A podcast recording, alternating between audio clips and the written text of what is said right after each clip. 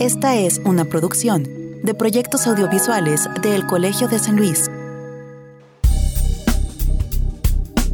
Angustia, fake news, infodemia, escuela y trabajo en casa, duelos inconclusos, despidos, cierres de negocios, violencia doméstica, aislamiento. Estas son algunas de las cosas que en el 2020 se volvieron cotidianas desde que la OMS declaró la pandemia de COVID-19. Una pandemia que se ha prolongado y de la cual aún no conocemos la totalidad de sus efectos en la salud física de la población, pero también en la salud mental y emocional de quienes somos testigos de este tiempo. Desde la comunidad psiquiátrica se encendieron las alarmas apenas se supo de las políticas de aislamiento y distanciamiento social que se impusieron para mitigar los contagios. Alarmas que ya venían dando señales desde antes de la pandemia, más en un país como México, donde el estilo de vida y otros factores sociales como la desigualdad nos hablaban de una escasa cultura de la salud mental, tanto en lo personal y colectivo como en lo institucional. ¿Cómo reaccionar ahora ante una preocupación y un riesgo que se están volviendo reales? ¿Cómo lograr que nuestra salud mental se vea menos afectada por esta nueva y a veces distópica normalidad? Para responder estas preguntas, en este episodio de Entre Voces invitamos a la doctora Sara Antonieta Navarro, directora de la Clínica Psiquiátrica Everardo Newman, y quien hace unos días ofreció una charla sobre pandemia y salud mental en el Seminario de Seguridad Humana de El Colegio de San Luis. Proyectos audiovisuales del Colegio de San Luis presentan Entre Voces, un espacio de comunicación de las ciencias sociales y las humanidades.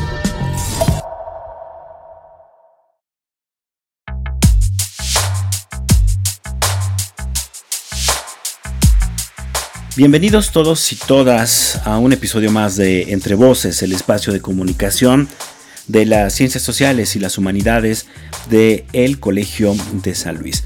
Les saluda Israel Trejo. Gracias si nos escuchan en las transmisiones de Radio Universidad los jueves por la tarde, tanto en San Luis Potosí Capital como en la ciudad de Matehuala a través de la sede de la Universidad Autónoma en esta ciudad. También gracias a quienes nos escuchan regularmente en la radio del Colmich y agradezco también a quienes ya nos oyen en las versiones en línea que tenemos en Spotify y en Mixcloud. Hoy tendremos un tema que a mí en lo particular me parece de mucha relevancia e importancia y que seguramente también a ustedes les va a causar interés ya que se trata de algo eh, que nos está afectando, me parece, a todos como colectivo en la población mundial, pero sobre todo en México. Me refiero a la salud mental durante esta pandemia y durante estas condiciones de aislamiento y confinamiento, o estas medidas de mitigación de los contagios precisamente del COVID-19. Y digo que especialmente en México, porque somos un país que eh, como antecedente pues no tenemos tampoco una gran cultura de la salud mental, sigue siendo un tema tabú en algunos eh, sentidos y la llegada precisamente de esta pandemia y de las condiciones de emergencia sanitaria, de estrés y confinamiento, pues ha encendido las alarmas y creo que era importante eh, saber qué se está haciendo al respecto para reducir estos impactos. Y es por eso que invité a la doctora Sara Antonieta Navarro, directora de la Clínica Psiquiátrica Everardo Neumann Peña, aquí en San Luis Potosí a que nos hablara del tema. Ella ofreció hace algunos días una charla precisamente en el Colsan sobre salud mental y pandemia y me pareció importante extender precisamente estos conceptos y estas apreciaciones que dio en esta eh, conversación en el Seminario de Seguridad Humana para todos nuestros radioescuchas. Entonces acompáñenos, será una charla sumamente interesante, pero antes de escuchar la primera parte de la misma, lo invito a que conozcamos un poco más de nuestra invitada en la sección de semblanza y regresamos ya con la conversación.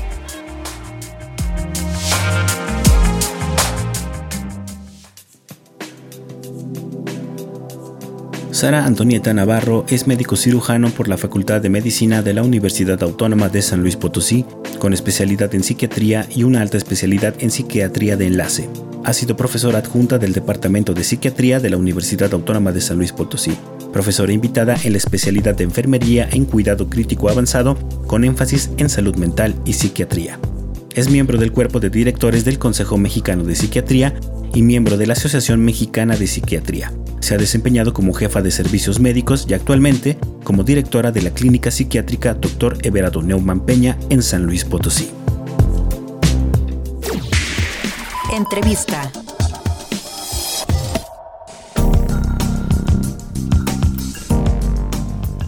quiero darle ahora sí la bienvenida a nuestra invitada de este episodio de Entre Voces, a la doctora Sara Antonieta Navarro, directora de la Clínica Psiquiátrica Everardo Neumann Peña, aquí de San Luis Potosí, y quien hace poco estuvo impartiendo una charla sobre salud mental en el Seminario de Seguridad Humana, que coordina la doctora Fuensanta Medina y donde también tiene participación el doctor Jorge Morán y algunos otros eh, colegas investigadores y nos parece un tema sumamente importante ya que llevamos un año de encierro precisamente en la pandemia y es un tema del cual tenemos que hablar y tenemos que poner atención también desde las ciencias sociales.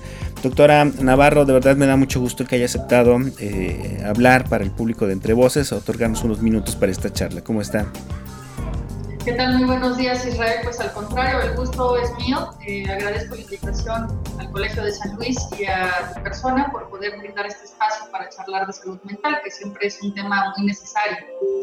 Exactamente, y usted lo ha dicho, siempre es necesario. Ahora mismo estamos hablando por el contexto de la pandemia de COVID-19, ya que eh, desde que se declaró precisamente esta emergencia sanitaria y se dieron o se em, pusieron sobre la mesa algunas condiciones, sobre todo de aislamiento, estrés, etcétera, eh, se encendieron las alarmas, creo yo, en, eh, la comunidad psiquiátrica en todo el mundo. Pero antes de, hablar de, este contexto pandémico, doctora, creo que en general sería bueno comenzar charlando sobre qué pasa con la salud mental en el mundo y en México. Y me refiero a qué pasa desde el sentido de desde el sentido de la, de la cultura de la salud mental, por ejemplo, qué tanto la tenemos nosotros como, como ciudadanos y qué pasa desde el punto de vista pues de las instituciones, es decir, eh, del presupuesto, de la preocupación de los gobiernos por la salud mental. Entonces no sé si nos pudiera ofrecer un breve contexto. Sí, eh, esta parte que comentas es importante porque bueno, se ha venido trabajando desde varios sectores. Eh, la OMS ha impulsado varias campañas para tratar de sobre la importancia de cuidar salud mental, dado que hasta hace algunas décadas era un tema poco visibilizado y por lo tanto no era común que las personas solicitaran atención por este motivo. Sin embargo, a través de estas campañas se ha logrado que cada vez un sector más importante visualice que es necesario la atención en salud mental y que pueda buscar este, este tipo de servicios. El panorama, sin embargo, pues todavía está lejos de eh, quedar cubierto, eh, nada más para que nuestro público tenga alguna idea general de, cómo estamos. Se estima que la depresión para el año pasado, para el año 2020, iba a ser la primera causa de discapacidad en el mundo, es decir, de años perdidos de vida saludable debido a, una condición de enfermedad. Eso hablando solamente del trastorno afectivo más frecuente, que es la depresión. Algunos otros que la población está acostumbrada a pensar como la causa principal de lo que ve la psiquiatría, que es, eh, por ejemplo, el trastorno bipolar o la esquizofrenia, en realidad tienen proporciones de incidencia menores. El trastorno bipolar alrededor de un 5% de la población, la esquizofrenia alrededor de un 1%, es decir, no son enfermedades tan frecuentes, sin embargo, sí son altamente incapacitantes. Aún así, no es el grueso de lo que se atiende en salud mental. Lo que más atendemos son problemas de ansiedad, problemas de depresión, duelos, insomnio, problemas de déficit de atención y habitualmente son los que la población está menos familiarizada para reconocer, para poder detectar y poder canalizar a tiempo, ya sea un ser querido, un conocido o un compañero de trabajo, hasta la propia persona. Entonces es una parte que todavía nos falta por aterrizar, esta conceptualización de las enfermedades mentales como cualquier otra enfermedad que ataca al cuerpo, por decir este, las enfermedades infecciosas, las crónico-degenerativas, que ahí tenemos un poco más de avance en la cultura de promoción y prevención de la salud y que en este caso pues todavía necesitamos que, aterricemos en la población la necesidad y el reconocimiento de estos padecimientos, que es básicamente el, el panorama al cual nos estamos enfrentando eh, en el día a día, incluso antes de que aconteciera esta situación de la pandemia por COVID. Y ahora, en términos, eh, digamos, de atención institucional a, la salud mental, ¿cómo se encuentra la situación en el mundo? Y México más o menos, ¿cómo anda? Me refiero a propiamente a los recursos que se invierten en el país para eh, la salud mental de los mexicanos. Sí, bueno, en, el mundo se han probado diversos modelos. El modelo más clásico es la atención de la salud mental en el hospital psiquiátrico, que es un modelo que ha tratado de ser ya actualizado y cambiado a la atención de salud mental comunitaria, eso quiere decir que los países tratan de invertir cada vez más en que la población eh, tenga el acceso directamente de primer contacto, es decir, en los centros de salud, en las unidades de medicina general, en los hospitales generales, antes de llegar a un hospital psiquiátrico. los recursos se están tratando en países de primer mundo de movilizar hacia ese esquema. Sin embargo, eh, aún en estos países altamente desarrollados, lo que se invierte en salud mental es muy poco. Eh, en Estados Unidos, por ejemplo, se estima que se invierte alrededor de un dólar, casi dos dólares por persona por este padecimiento mental en comparación con otras enfermedades. Es decir, es realmente poco lo que se invierte en un país altamente desarrollado.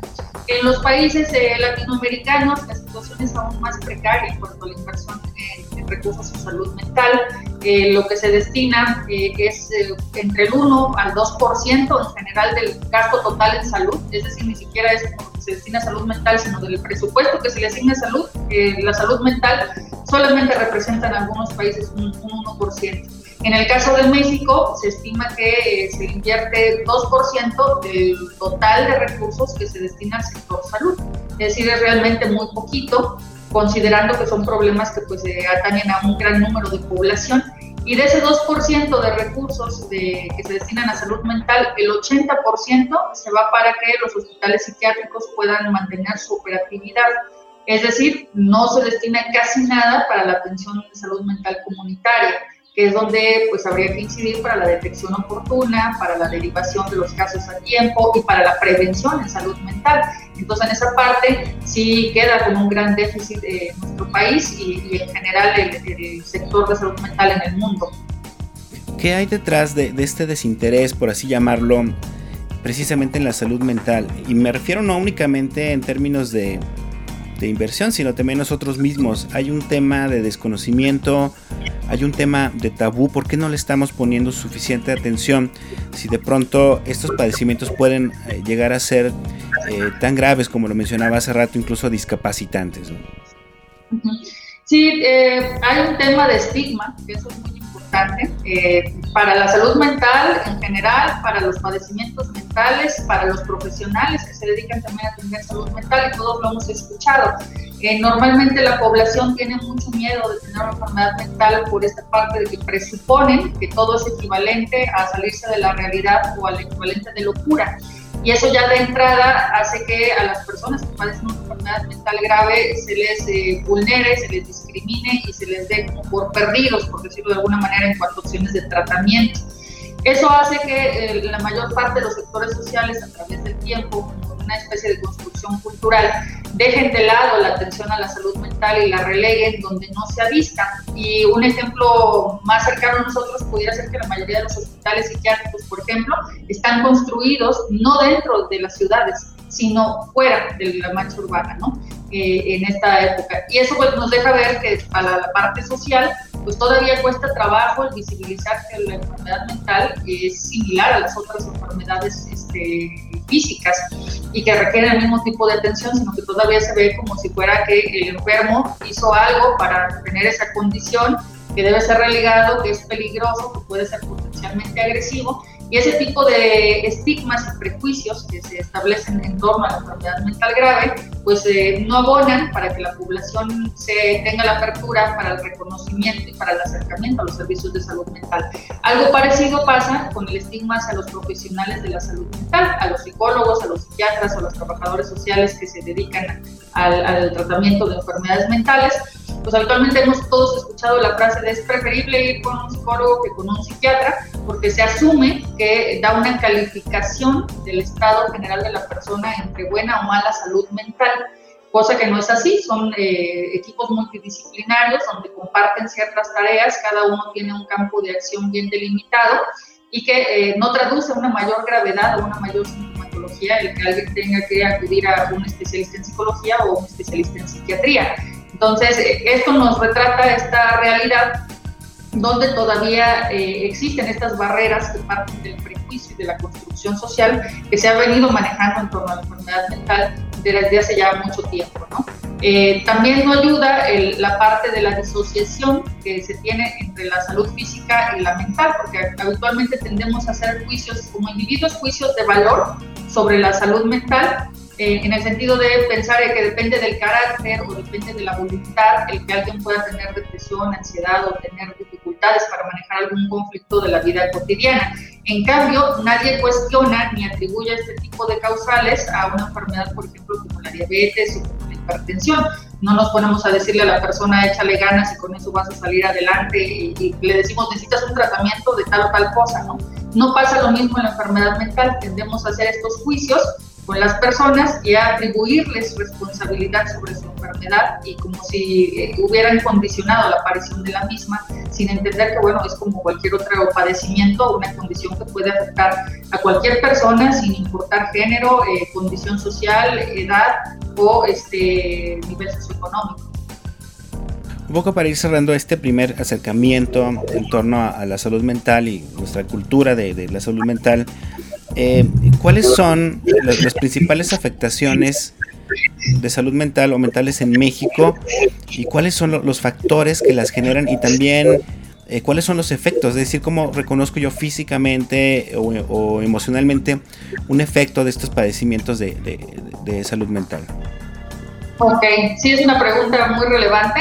En México las enfermedades mentales más prevalentes es en primer lugar los trastornos del afecto, que incluye depresión en sus distintas modalidades, la depresión grave, la depresión crónica, también están los trastornos de ansiedad, que serían los que ocuparían el segundo ranking, dentro de los cuales los más comunes es el de ansiedad generalizada y el trastorno de pánico. Y ya en, otra pues, proporción un poco menor le siguen cada vez más preocupantemente los trastornos por uso de consumo de sustancias, de sustancias psicoactivas, que es eh, cada vez más prevalente en nuestro medio. Y ya digamos en un cuarto o quinto lugar estarían algunos otros padecimientos como los que ya mencionamos como trastorno bipolar o esquizofrenia.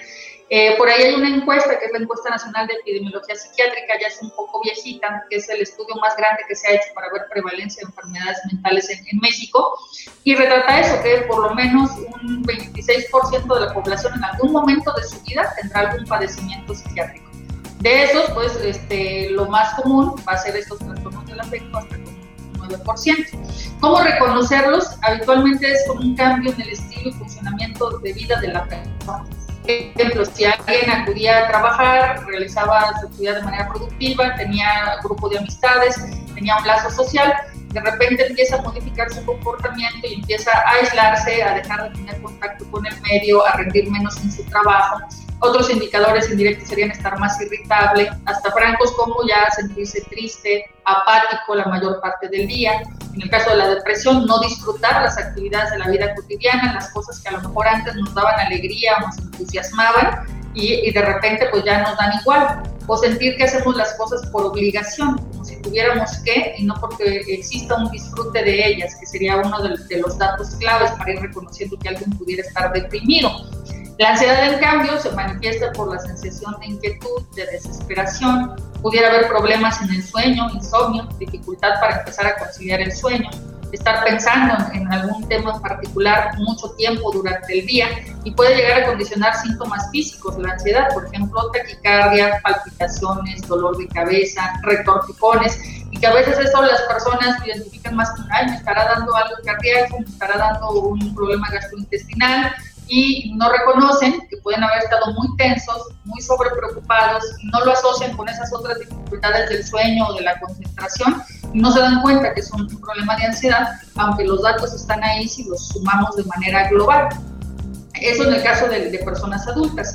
En niños y adolescentes, eh, el cambio de, conducta es que se ve, por ejemplo, los niños que dejan de socializar, ya no les interesa juntarse con los compañeritos, están más irritables en la escuela, le contestan a los maestros, bajan el rendimiento escolar. Eso sería un dato importante para los papás y las mamás de identificar algo pasa con el niño o la niña y que se tiene que ver qué es lo que está sucediendo allí. Sería como, a grosso modo, datos indirectos para que pudieran más o menos tomar en cuenta este, que pudiera haber algún problema de salud mental incipiente y que hay que hacer algo al respecto. Muy bien, y, creo que, era importante hablar sobre todo esto, estas generalidades del tema. Primero para dejar sentado de que el problema o esta situación o esta preocupación por la salud mental de los mexicanos ya estaba aquí antes de la pandemia pero evidentemente em, lo que sucedió ahora en el 2020 viene a agravar esta situación. Eh, ¿Qué pasa en el 2020, doctora? ¿Cuáles son de pronto los escenarios que se proponen y los factores que hace que se enciendan las alarmas precisamente eh, para la comunidad eh, psiquiátrica en México, que empiecen a, hablar de que es necesario poner mucha atención en cómo eh, se va a desempeñar la salud mental de los mexicanos durante el confinamiento, la enfermedad y todo, todo esto que hemos vivido ya desde hace más de un año. Híjole, pues para que nuestro público entienda, es, es una situación novedosa en primer lugar, la pandemia pues no estaba contemplada en la biografía de nadie, ¿no? Nadie esperábamos que apareciera un virus, que nos obligara a modificar estilos de vida y que nos hiciera tener que reanalizar cómo estamos conduciéndonos en nuestro entorno social. Entonces, desde ese punto de vista, nos hizo que nos enfrentáramos a dos situaciones en particular. Una, a la incertidumbre inicial, porque era un virus desconocido, con poca probabilidad de saber el comportamiento, mucho se trató de predecir cómo íbamos a reaccionar y se equiparaba incluso con influenza, y que esta parte de la incertidumbre fue pues más facilitadora de la generación de teorías de conspiración, de fake news, de bombardeo de información no del todo fidedigna, y esto en lugar de reducir ese margen de incertidumbre que genera estrés que genera ansiedad en las personas eh, este, por lo mismo del, del contexto inestable, pues perpetuaba esa inestabilidad y entonces hacía más difícil que la población se pegara a las medidas sanitarias o que captara el riesgo tal cual es y más bien se prestó a la interpretación de los riesgos según cada persona eh, se identificara con alguna de estas ideologías, ¿no? Eso de un primer reto. El segundo fue el hecho de la cuarentena y el aislamiento, El aislamiento dictado por la autoridad, en este caso fue un confinamiento obligatorio que dicta la autoridad sanitaria, que eso ya predispone al estrés porque obliga a que la persona se retraiga del mundo. Y al, momento de retraerse, entra en pues, contacto con algunas partes difíciles de la convivencia familiar, el renunciar a la convivencia social, el adaptarse a tener que estar mayoritariamente en una sola actividad con poca variación de cosas, que eso implicaba también pues una serie de vivencias de pérdida, sin ser un duelo, una vivencia de pérdida. Entonces ese sería el segundo reto y el, tercero pues es esta parte de que el contexto ha sido prolongado. O sea, este cambio en el estilo de vida no se ha acabado, continúa, va a seguir todavía a pesar de la vacunación y por eso es que se prenden las alarmas porque exige las capacidades adaptativas de la gente eh, en un nivel pues eh, muy alto y en un corto tiempo y que bueno va a ser por periodos prolongados, ¿verdad? Básicamente pues es, un escenario complejo que me gustaría que, que, en el siguiente bloque de entrevista, porque tenemos que hacer ya una pausa, podamos ir desglosando, porque creo que dentro de todo esto que acaba de mencionar hay como casos particulares y también hay otra parte que me gustaría charlar que tiene que ver con las secuelas cognitivas que al parecer, eh, de acuerdo a varios estudios, está ocasionando también el COVID en las personas que lo han, lo han padecido. Pero lo haremos regresando de esta primera pausa. Les recuerdo que estamos charlando con la doctora Sara Antonieta Navarro, directora de la Clínica Psiquiátrica de Berardo Neumann Peña, sobre salud mental de los mexicanos durante la pandemia. No se vayan, esto es Entre Voces, el espacio de comunicación de las ciencias sociales y las humanidades de el Colegio de San Luis. Ya regresamos.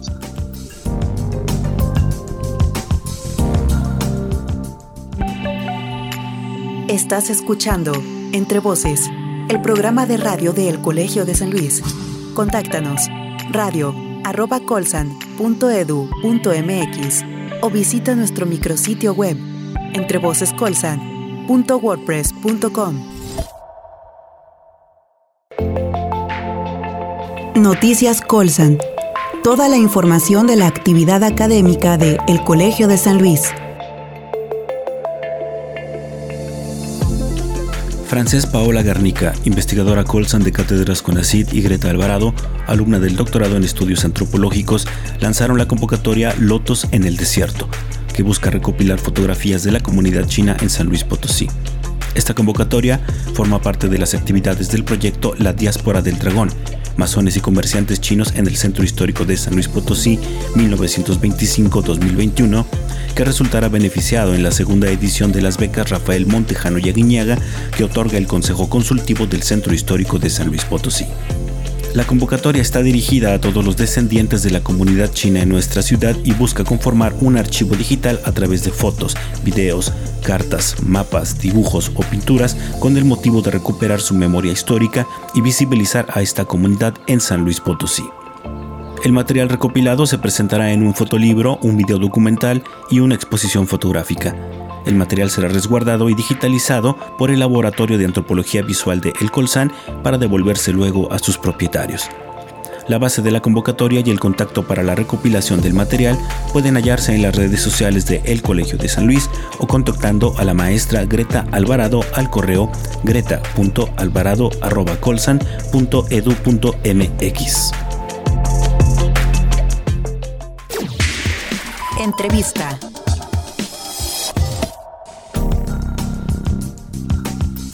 Estamos de vuelta en Entre Voces, el espacio de comunicación de las ciencias sociales y las humanidades del el Colegio de San Luis. Qué bueno que siguen con nosotros. Les saluda nuevamente Israel Trejo. Agradezco que nos sigan escuchando a través de las transmisiones que tenemos en Radio Universidad los jueves en la tarde, tanto en San Luis Potosí Capital como en la ciudad de Matehuala. También gracias a quienes nos escuchan ya los viernes a través de la radio del Colmich estación en línea del Colegio de Michoacán en www.radiodelcolmich.com y evidentemente también a los que ya nos oyen en las versiones podcast que eh, colgamos a las plataformas de Mixcloud y Spotify. Hoy estamos hablando sobre salud mental de los mexicanos durante la pandemia.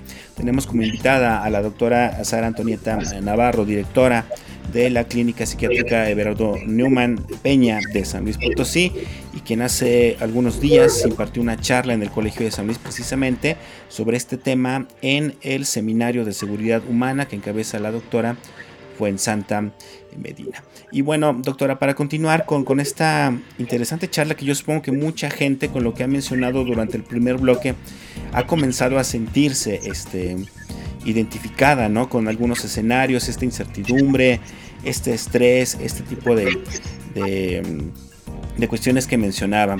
Eh, hubo algo que mencionó que, que, a mí se me hace muy interesante. De entrada pensábamos, o sea, ya se habían encendido las alarmas cuando se pensaba que esto iba a durar únicamente unos meses. Pero de pronto tenemos ya más de un año eh, eh, en el encierro y en este sentido, estas preocupaciones que tanto se han materializado, ahí ya tenemos ya como cifras o informes o estudios que nos indiquen que sí hay una afectación grave, una degradación de la salud mental en general de, los mexicanos o de otros eh, lugares del mundo a raíz de, la situación de la pandemia. Sí, eh, sí hay ya varios estudios hechos tanto a nivel internacional como aquí mismo en México sobre algunas de las repercusiones. Las que han sido más consistentes varían de acuerdo al tipo de población estudiada. Por ejemplo, en población que se dedica al sector salud, es decir, médicos, enfermeras, trabajadoras sociales, la gente que ha estado atendiendo en hospitales o en centros de salud, ya se ha reconocido una prevalencia elevada de burnout, que es el síndrome de desgaste profesional, donde los profesionales sanitarios se desensibilizan, se agotan y se despersonalizan. ¿Eso qué quiere decir? Que de alguna manera es como si se volvieran fríos o indiferentes al contacto con el dolor humano de, los pacientes es una respuesta adaptativa a toda esta sobrecarga emocional de, de manejar el contexto de la pandemia. Esa es una de las cosas que se ha visto como aumentada. La otra, en este mismo grupo de población, ha sido el trastorno de estrés postraumático y los trastornos de ansiedad. El estrés postraumático, para que nuestro auditorio tenga una idea, era un trastorno que estábamos más acostumbrados a ver en fenómenos de alto impacto como víctimas de la delincuencia organizada, víctimas de algún desastre de guerra, zonas de conflicto, eh, de algún abuso psicológico o sexual grave, en donde se manifestaba ansiedad intensa, recuerdos frecuentes y vívidos, como si la persona estuviera volviendo a padecer esa condición de, extremo impacto que, que tuvo, y que ahora lo estamos viendo en este contexto de la pandemia en el personal de salud, es decir, personal de salud que tiene recuerdos de los pacientes que atendió, de las personas que le tocó ver que fallecieran, que tienen constantemente a su mente sin que lo deseen, que le afectan en problemas de sueño, que le generan ansiedad intensa y que bueno, esto evidentemente requiere un tratamiento. Eso se ha visto eh, consistentemente tanto en el mundo como en estudios en población mexicana que ya han empezado a sondear esta prevalencia de, burnout y de trastorno de estrés postraumático. En población en general, es decir, cualquiera de nosotros que pudiera no haber estado en un hospital COVID y a lo mejor no necesariamente tener un familiar con COVID, de cualquier manera se ha visto un incremento, sobre todo en los trastornos de ansiedad, eh, en específico en el trastorno de ansiedad generalizado, que es como el que tendría mayor consistencia. Ya algunas otras eh, sintomatologías, no necesariamente de enfermedad, sí se han visto también aumentadas de manera consistente, como por ejemplo, ¿cuál? El insomnio. No representa en sí necesariamente un trastorno, pero sí se ha visto que la prevalencia está aumentada en población general a raíz de, de la pandemia. Eh, el otro indicador que se ha visto es la presencia de sintomatología depresiva, sin llegar todavía a ser un cuadro de depresión mayor tal cual, pero que sí está consistentemente mayor elevada, ¿no? Eso hablando de población en general abierta. Y el otro grupo importante que a lo mejor tendríamos que considerar que está afectado son los que sí tuvieron COVID, sobre todo moderado a grave, y sus familiares. Ahí sí se ha visto incremento en la frecuencia de depresión, ya como trastorno como tal, y también de estrés postraumático, un fenómeno muy similar a la, a la parte de, del personal sanitario. Es decir, la persona que a lo mejor estuvo sin requerir intubación, pero estuvo internada en el hospital, tiene flashback, o sea, recuerdos del escenario del hospital, de todo lo que padeció, eso le genera angustia intensa, le genera problemas para dormir, problemas para concentrarse, es como se manifestaría un trastorno estrés postraumático en aquellas personas que tuvieran COVID moderado y que requerían este tipo de intervenciones. Eh, y lo mismo los familiares, aquellos que tuvieron manejo en casa, de estos famosos este, hospitales en casa donde tenían que estar cuidando a su familiar con el tanque de oxígeno ahí en domicilio, viendo las medidas y todo, presentan este mismo tipo de fenómenos. Y muchas veces no, no reconocen o no conocen que son problemas que pudieran recibir un tratamiento y que pudieran sentirse mejores y se los van como aguantando, podríamos llamarlo de, de alguna manera, ¿no? Y que eso pues es lo más peligroso porque puede ocasionar complicaciones a largo plazo. ¿Qué complicaciones? Pues que de un estrés postraumático pasen a disfunción general en su forma de vida y de su trabajo o incluso hasta llegar a deprimirse, tal cual. Y también se, se, se, ha hablado por ahí también en algunos estudios de que independientemente de todos estos eh, trastornos, afectaciones que acaba de mencionar, eh, padecer la enfermedad así también al parecer tiene algunas secuelas cognitivas en, las personas. Eh, ¿Nos podría hablar un poco de esto, doctora? Sí, el virus ha demostrado pues, ser un enemigo formidable, hablando en términos sanitarios, porque no nada más ha afectado la cuestión pulmonar, tiene afectación en prácticamente todos los órganos y sistemas del cuerpo, y parte de ellos es el sistema nervioso central. en esta parte, el sistema nervioso central es nuestro cerebro y sus funciones, y los nervios que nos ayudan a percibir y sentir el movimiento, el calor, etcétera, ¿no? Entonces, las cuestiones más comunes que se han visto en esta cuestión del sistema nervioso central es que la gente que tuvo COVID tiene mayor propensión haber tenido, por ejemplo, eventos eh, cerebrales vasculares, ¿verdad? Por ejemplo, infartos eh, cerebrales o eh, hemorragias cerebrales en su estancia hospitalaria. También se ha visto como alguna de las secuelas neurológicas que pueden llegar a tener disminución de la sensibilidad en algunas de las extremidades, que se conoce como esta parte de las parestesias, y en, casos graves incluso algunos síndromes como el Guillain-Barré, que es la pérdida de la este, fuerza muscular generalizada. Eh, en la parte cognitiva que mencionabas, que era la pregunta que me hacías, se ha descrito que las personas empiezan a presentar fallas después de tener COVID, serían el post-COVID, como le estamos llamando ahora, que puede ser de semanas a meses incluso, este, fallas en la memoria a corto plazo, es decir, como para retener cosas nuevas, y también eh, algunas cuestiones de eh, disminución en la atención, y que eso genera que las personas sientan como si se fueran como una bruma, lo que describen los estudios de investigación que se han hecho en estas personas, es que la, la, gente dice que es como si tuviera una niebla en su mente que le impide concentrarse, que hace que sienta como una especie de aturdimiento donde no haya como focalizarse en las actividades que tiene que hacer y que bueno, pues eso puede generarle errores en, en cuanto al desempeño. Por ejemplo, alguien pudiera no recordar o no poner atención en el detalle del semáforo y pasárselo de tener alguna complicación, un accidente o alguna cosa así en este estado post-COVID, ¿no? Es una de las secuelas que se ha este, visto en, la parte del sistema nervioso central, además de la propensión a lo que ya mencionamos de depresión y ansiedad. Y sería explicado por esta pues, vulnerabilidad del cerebro a la acción del virus. Claro. Y después de, poner todo esto sobre la mesa, a mí me interesa mucho saber, eh, desde su opinión, cómo, cómo ha sido la respuesta en general de las autoridades eh, sanitarias y de salud mundiales y en este caso mexicanas precisamente este escenario de la pandemia, qué, qué programas implementaron, eh, porque sí se habló, yo recuerdo que, la preocupación estaba presente, pero eh, qué se implementó para ayudar a la gente, qué se hizo durante la pandemia para, para tratar de que estas afectaciones fueran eh, menores, digamos.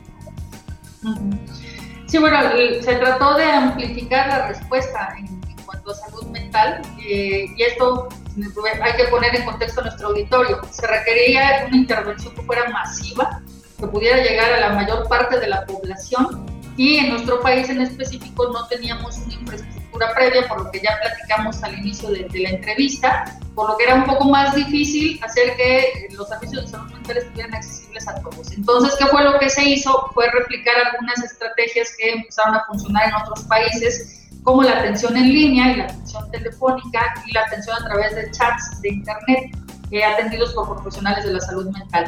El gobierno federal hizo por ahí a través de la red de atención psiquiátrica, la SAP, se llama Sistema de Atención Psiquiátrica, que involucra a los principales institutos este, nacionales de salud en cuanto a psiquiatría, el Nacional de Psiquiatría, el Hospital Fray Bernardino Álvarez, el Samuel Ramírez Moreno, que son los hospitales grandes de la Ciudad de México y zona conurbada, para que tuvieran una respuesta con sus profesionales de la salud eh, a través de, las páginas de estos hospitales y de la propia Secretaría y establecieron varias estrategias, la atención directa a las personas que requirieran contención emocional en ese momento por la afectación de la pandemia y también instalaron talleres a través también de vida virtual, talleres de eh, meditación, de atención plena, eh, parecido al mindfulness, y que de alguna manera buscaban reducir el impacto emocional de, las personas. ¿no? Los estados comenzaron a replicar este mismo modelo, fue el caso de San Luis Potosí, a través de la línea COVID que se estableció como eh, estrategia del gobierno estatal para abordar los diferentes aspectos de la, de la pandemia en la población, es decir, desde dar orientación médica, desde canalizar a alguien a que se le hiciera la prueba, hasta reportar situaciones de molestias sanitarias. También incluyó la parte de atención en salud mental a través de esas dos modalidades, la atención vía telefónica para contención en crisis y a quien lo necesitara derivarlo a una atención presencial y la atención este, a través de los chats y que eso pues de alguna manera este, brindara como una primera respuesta masiva, global, que pudiera permitir llegar a más personas. Por lo mismo que estamos comentando de que la infraestructura impedía que fueran servicios que se pudieran hacer de manera este, presencial, además de que pues, también las condiciones de la pandemia y de esto del distanciamiento social exigían que se adecuara alguna otra modalidad.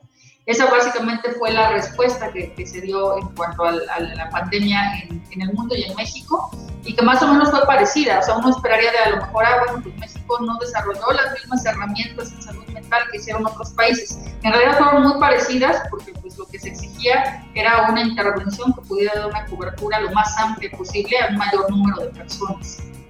Claro, y hay, creo que hay un tema que, que, a muchos de nuestros escuchas podría interesarle y en general a todos los que tenemos hijos. Tiene que ver con los niños durante eh, la pandemia y su salud mental. De pronto pasan de la escuela, de la edad donde están socializando, a la casa, a las clases en línea. Evidentemente todos estos factores de estrés y de infodemia que, mencionaba hace rato este, al inicio de la entrevista les afectan. ¿no? ¿Qué ha pasado con los niños durante esta, esta pandemia, doctora? ¿Se tienen ya algunos datos o, o alguna idea de cómo, cómo ha sido afectada la población infantil en nuestro país? Sí, en, los datos específicos que hemos estado observando en, el Estado, sobre todo aquí en lo que atendemos en, la clínica psiquiátrica, sí hemos visto una tendencia al aumento eh, en la consulta de niños y adolescentes en nuestro servicio de urgencias, eh, sobre todo por sintomatología ansiosa. Eso implicaría que, bueno, si hay una proporción de pequeñas y pequeños que pudiera estar eh, generando pues, mayor dificultad para la adaptación en casa, sobre todo en contextos donde pues, no esté tan estructurado el tipo de ayuda que se pudiera llegar a brindar a los pequeños. Es decir, por ejemplo, no sé, madres y padres que tienen que estar ambos trabajando constantemente, ya sea en home office o presencial, y que de alguna manera eso les dificulta el poder estructurar mejor las actividades que los pequeños pudieran tener en casa, pues a lo mejor batallarían un poquito más para lidiar con esta condición de la adaptación. No todos los niños que presentan síntomas necesariamente significa que ya vaya a estar afectada su salud mental. Esto pudiera ser adaptativo y transitorio y mejorar con orientación o con actividades que pudieran ser consideradas de bajo riesgo. Sin embargo, pues vuelvo a insistir, si estamos viendo, al menos en los datos aquí estatales, que sí hay un incremento en, la parte de, pues, de ansiedad en, en niños y en adolescentes y en los motivos de consulta de, urgencias del hospital. En algunos otros estudios que se han hecho en el país este, y en, el mundo, pues se refleja también esta parte, que la sintomatología más persistente es la que acabo de describir, la ansiosa, seguida de los problemas de conducta, y en, en el caso específico de adolescentes, que en algunos lugares, no, no de México, sino en otros países, se ha visto algún aumento, por ejemplo, en trastornos de alimentación. Eso también sería como una variable a considerar, ¿verdad? Que eh, afectan más en este tipo de poblaciones o los pone como más vulnerables. Otro tema que no quisiera dejar suelto porque ah, lo he comentado con varios conocidos y, que creo que, flota por ahí en las conversaciones que tienen que ver con la pandemia es lo relacionado a los duelos, doctora. Eh, creo que durante la pandemia hemos dejado, o muchas personas han dejado inconclusos estos procesos de duelo que a veces son tan necesarios desde la, eh, desde la psicología. Em, ¿Esto cómo, cómo, lo, cómo lo ve usted? ¿Cree que pueda generar un efecto negativo a largo plazo a todas las víctimas, por todos los familiares de las víctimas de COVID? Sí, es posible que veamos una, digo, esto como parte de lo que se pudiera llegar a prever, un incremento en los duelos diferidos, posiblemente en los duelos complicados, porque bueno, se vino a presentar una modalidad diferente también. Muchos de los eh, familiares no pudieron estar en presencia del cuerpo de su ser querido debido a la contingencia y eso implica que el no tener ese elemento de realidad visual que puede ayudar a la parte de la aceptación y a disminuir las facetas normales del duelo, acordarse que el duelo pues, tiene estas fases del enojo, el shock, la negación, que al inicio son normales en cualquier persona que pierda un ser querido. Luego de ahí se pasa a la negociación, que es esta parte de decir, bueno, pues tal persona ya no está sufriendo, era lo mejor que le podía pasar, que sería como un ejemplo, y luego al final de cuentas la aceptación. Entonces, en el contexto del COVID, el no tener esta parte de el haber visto la evolución directa del familiar, de tener esta parte del contacto con, con la persona perdida, representa pues una dificultad para la aceptación y puede mantener a las personas en negación, en enojo, en algunas de estas etapas sin evolucionar a la aceptación o a diferir el duelo, ¿no? No vivieron ese momento, aparentemente sigue funcionando como si no pasara nada y el duelo aparece hasta 3, 4 años después que alguna otra situación lo favorece o lo detona, ¿no? Entonces, ¿cuál sería la recomendación? Pues una sería que las personas que han perdido un ser querido sí busquen la expresión emocional, que platiquen del tema, porque a veces muchas veces se evade también, como es doloroso, pues no se quiere saber del tema ni platicarlo, que lo comenten que busquen ayuda. A veces las psicoterapias que pueden dar, ya sea los psicólogos o psiquiatras, no necesariamente tiene que haber depresión o ansiedad. Puede ser un acompañamiento en esta elaboración del proceso de duelo y que pudiera funcionarles justamente para evitar que pase eso, que el duelo se quede como rezagado, detenido y que vuelva a surgir en algún otro momento de la vida de la persona. ¿no? Eh, este, también ayudan las estrategias de de elaborar las despedidas, ¿verdad? A lo mejor no se pudo estar acompañando al familiar en el hospital o en el contexto de el velorio o ver esta parte de los ritos fúnebres a los que estamos acostumbrados y que ayudan normalmente en el duelo, pero se pueden hacer acciones posteriores de despedida que ayuden a la persona, pues de alguna manera, a procesar la pérdida de una manera más eficiente. Pues sí, de que va a tener posiblemente un impacto, ya seguramente es algo que estamos viendo en los consultores, los que nos dedicamos a esto, y que posiblemente pues se, vea más adelante también en aquellas personas que hayan hecho algún duelo diferido o complicado. Claro, y ya para ir cerrando la charla, doctora, ¿qué, sigue ahora? no? Eh, creo que todavía es complicado tener ya como una idea clara o una o, cifras claras sobre de qué manera nos está afectando esta pandemia porque sigue en curso y no sabemos si va a seguir un rato más.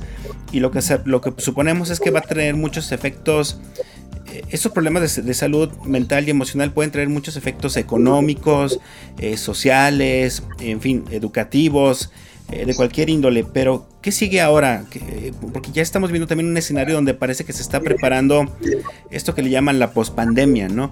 ¿Qué tipo de acciones y, programas o políticas eh, se tienen que em, eh, proponer precisamente para bailar, digamos, paliar, perdón, estas afectaciones de la salud mental, en, pues no solo en México, sino también en otras regiones del mundo. Sí, eh, es interesante esto de la pospandemia porque en efecto va a ser una adaptación a un contexto diferente. No vamos a recuperar al 100% en nuestro contexto vida previo a la pandemia. Va a tener como algunas particularidades que tendrán que modificarse y eso implica adaptación, ¿verdad? Y la adaptación requiere que podamos ir estructurando estilos de vida diferentes desde todos los niveles. Por ejemplo, a nivel escolar, ya tiene varios tiempo que la OMS ha insistido en que se incorporen las habilidades socioemocionales en la enseñanza que se da a los pequeños. Entonces, esta parte se tendría que ver reforzada en los niveles educativos, de tanto los básicos como hasta los niveles medios y superiores, para dotar a la persona de estos recursos de resiliencia y adaptativos que le pudieran permitir afrontar otras crisis que llegaran a presentarse de otras enfermedades infecciosas o desastres, ¿no? Eso hablando a nivel educativo. En el nivel eh, de promoción a la salud, se tendría que iniciar con esta parte de estilos de vida saludables, reforzar los programas que ya existen, que promueven el deporte, que promueven la realización de actividades culturales, que fomenten lazo social, que son conocidos como factores protectores.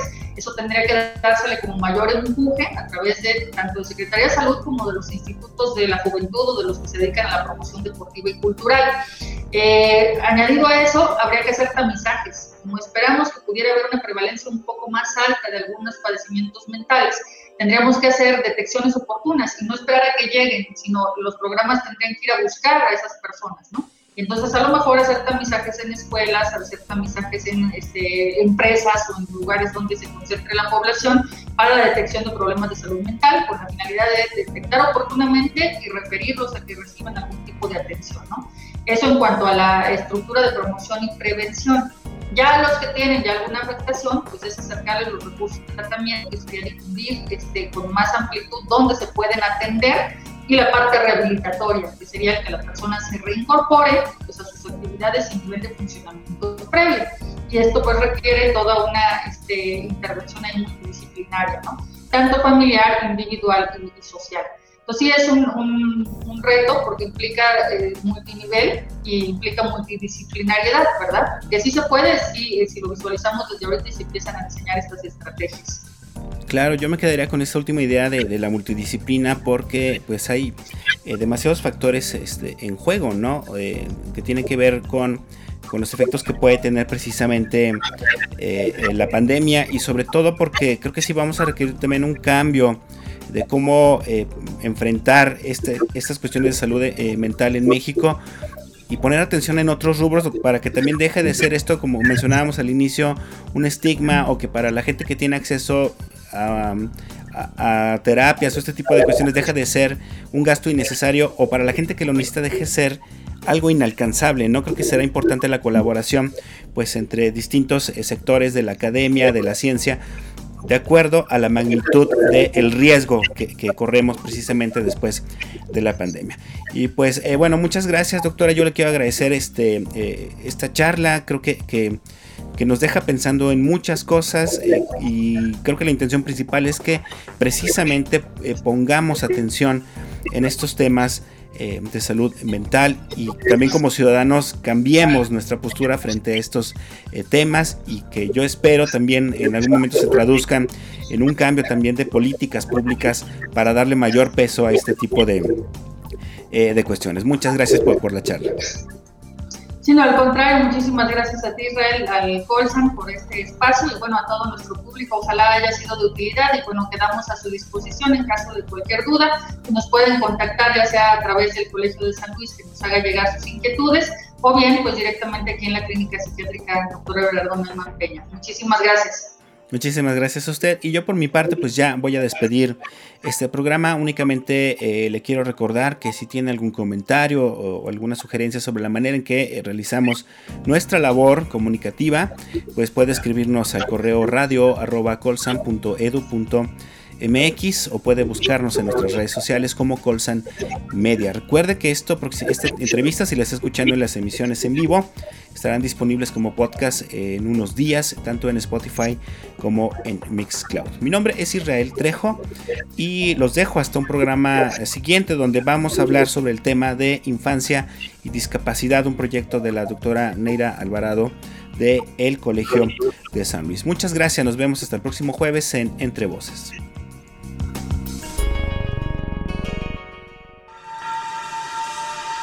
Esto fue Entre Voces, espacio de comunicación de las ciencias sociales y las humanidades.